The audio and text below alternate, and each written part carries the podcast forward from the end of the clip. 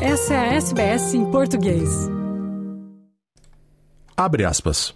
A partir de 1 de janeiro de 2023, governarei pelos 215 milhões de brasileiros, não apenas pelos que votaram em mim. Não há dois Brasis. Somos um país, um povo, uma grande nação, fecha aspas, disse Luiz Inácio Lula da Silva, eleito presidente do Brasil pela terceira vez após a vitória apertadíssima deste domingo. Os brasileiros na Austrália esperam que seu país tenha tomado a decisão certa após anos de protestos, agitação civil e violência. Só que essa escolha não parece ser unilateral. Após 580 dias de prisão, Luiz Inácio Lula da Silva foi eleito vencedor com pequena margem, em termos brasileiros, com 50,8% contra 49,2% de Jair Bolsonaro, uma diferença de apenas 1,9 milhão de votos em um eleitorado de 156 milhões. Entre os eleitores da Austrália, Lula venceu com maior margem, 59,6% dos votos contra 35,5% de Jair Bolsonaro. Ele tinha uma ampla vantagem nas cinco cidades onde a votação foi realizada: Brisbane, Canberra, Melbourne, Perth e Sydney. A brasileira Débora Barros Leal Farias é professora na Escola de Ciências Sociais da Universidade de New South Wales, em Sydney. Ela pesquisa política brasileira tanto com viés doméstico quanto internacional. Embora as eleições no Brasil tenham finalmente terminado, Barros diz que um forte movimento bolsonarista foi criado. Eu acho que tem algumas coisas que vale a pena separar. Por exemplo, existe um núcleo duro que o bolsonarismo realmente trouxe à tona é, núcleo duro, eu digo, em termos de pessoas que realmente abraçam essas ideias extremamente é, conservadoras, religiosas, é, eu diria até reacionárias, assim, que são pessoas que existiam de forma separada, você tinha pessoas super religiosas, você tinha pessoas que eram socialmente mais conservadoras, mas acho que nunca teve realmente essa união de vários grupos diferentes com ideologias razoavelmente parecidas em torno de uma mesma figura. Né?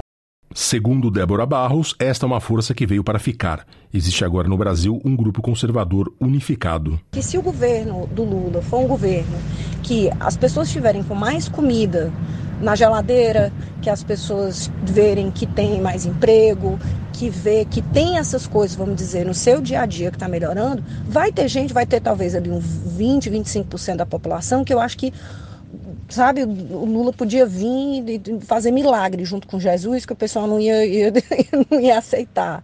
A comunidade brasileira na Austrália pendeu fortemente para Lula nas eleições, mas a divisão é clara e agora a minoria bolsonarista é barulhenta. Conversamos com alguns brasileiros sobre como viram as eleições e o que esperam para o país na nova gestão Lula. Como esperado, os eleitores do candidato do Partido dos Trabalhadores estão entre aliviados e esperançosos de dias menos tensos. Os eleitores de Bolsonaro temem problemas econômicos e esperam que a polarização arrefeça. A urbanista Gabriela Ortega, de 38 anos e moradora de Sydney, militou na internet pela candidatura de Lula e chegou a passar mal com a ansiedade do resultado da eleição nesta segunda-feira. Ao mesmo tempo que eu ia acompanhando o resultado pela internet, pelas redes sociais, pelo site do TSE, eu também ia me comunicando com os grupos de WhatsApp, tanto de amigos daqui e do Brasil, quanto da, das pessoas que não são amigas minhas, mas que a gente estava junto desde, a, desde antes do primeiro turno, coletando material para ajudar a conversar com as pessoas, tentar conversar com quem estava indeciso, coletando material que desmentisse as fake news. Então a gente também teve um cuidado muito grande de tentar mostrar para as pessoas assim que que uma fake news era desmentida, mostrar que era fake news. Foi muito tenso para todo mundo aqui, assim como no Brasil. Então, quando saiu o resultado, Bia já estava prevendo que o Bolsonaro ia sair na frente pela pela ordem de contagem dos votos e que quando entra no Nordeste que, que muda né, a votação, a gente já estava esperando que ia ser depois, mas virou antes e aí isso foi dando mais esperança.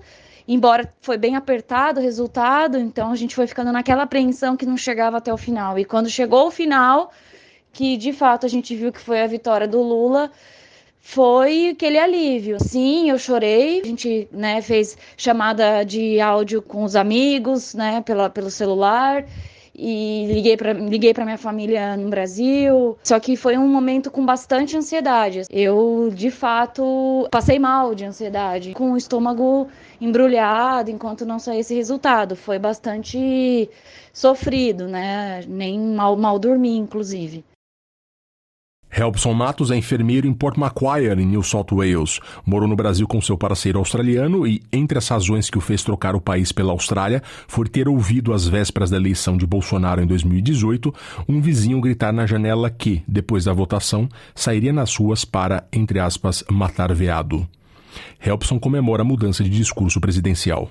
Foi um discurso pacificador, um discurso que fala de amor, que fala de construção de união no país, de, de pacificação dessa polarização política, inclusive com promessa de reunir com os governadores, independente do partido, inclusive reunir com os governadores que são oposição ao governo Lula e que eram apoiadores do Bolsonaro, mas reunir com esses governadores para tentar construir um projeto em comum. Eu acho que aquele discurso é um discurso emblemático, porque ele parece demonstrar uma linha política, uma abordagem política completamente oposta à abordagem do Bolsonaro, que é uma abordagem de retomar projetos políticos, de retomar projetos sociais e com o apoio de todos, inclusive da, da oposição. Quando é possível conciliar, quando é possível discutir projetos políticos, a probabilidade de ter resultados para a população é muito maior. Um dos discursos mais fortes entre os bolsonaristas contra Lula foi o de ser amigo de governos de esquerda, alguns ditatoriais, como Cuba e Venezuela,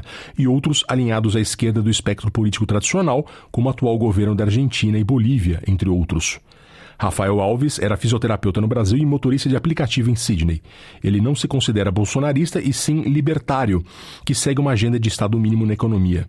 Ele acredita que os próximos quatro anos serão complicados pelo alinhamento político de Lula com outros países da América Latina que vão de encontro ao seu pensamento. A princípio, eu posso dizer que é uma tremenda decepção. Né? Se a gente olha as políticas econômicas do Lula são muito alinhadas aos países em volta da América Latina que estão à falência. Então, eu, realmente eu acho que o Brasil tem uma forte tendência a seguir pelo mesmo caminho. Felizmente, a gente conseguiu eleger um Congresso mais de oposição, então, ou seja, o Lula não vai conseguir fazer todas as coisas que ele planeja fazer com tanta facilidade. O engenheiro Márcio Soares da Silva, de Brisbane, teme impostos altos e inflação no Brasil. Os impostos voltarão a aumentar e, com isso, a inflação vai voltar com força teremos quatro anos de dificuldades econômicas. A bolsonarista Esther Weiss vive na Austrália há 43 anos, é dona de uma agência de viagem em Melbourne e toca a ONG Viva a Vida Foundation, que ajuda mulheres e crianças que sofreram abuso familiar. Ela crê que o problema todo se iniciou quando Lula foi solto da prisão, no entender dela, injustamente, e espera que a polarização no Brasil arrefeça. A única coisa que eu não gostaria de ver é uma guerra civil. E rezemos para que isso não aconteça, né? Curta, compartilhe, comente. Siga a SBS em português no Facebook.